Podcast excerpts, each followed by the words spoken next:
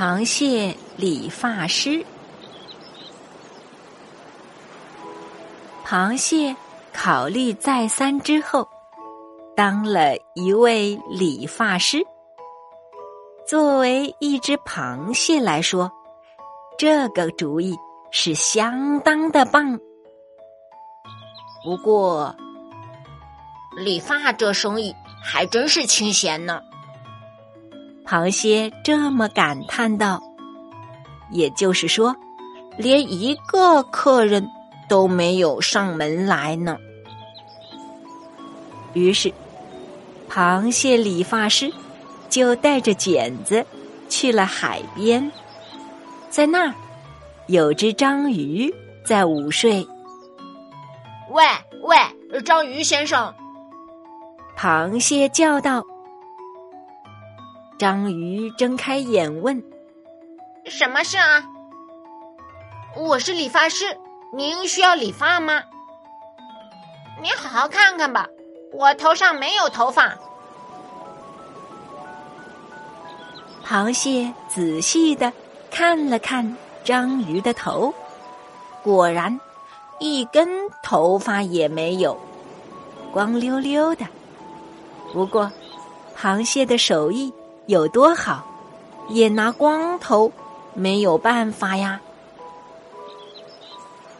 螃蟹于是又到山里面去了，在那儿有只狸猫在午睡。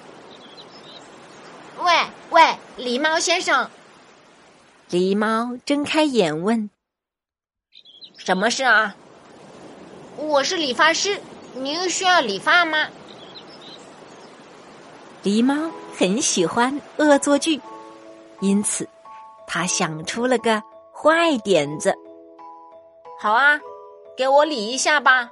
不过必须得有个条件，也就是说，在我理完后，也给我爸爸理一下。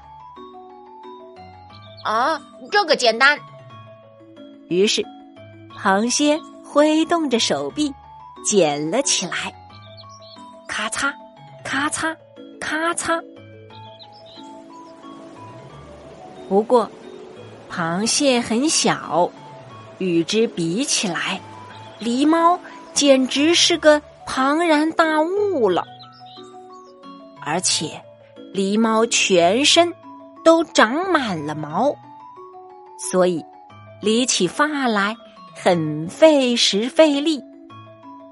螃蟹。口吐白沫，拼命的用剪子剪呀剪呀。三天过去了，活儿终于干完了。那么，之前约好了的，给我爸爸理发吧。你爸爸有多大呀？呃，就像那座山那么大吧。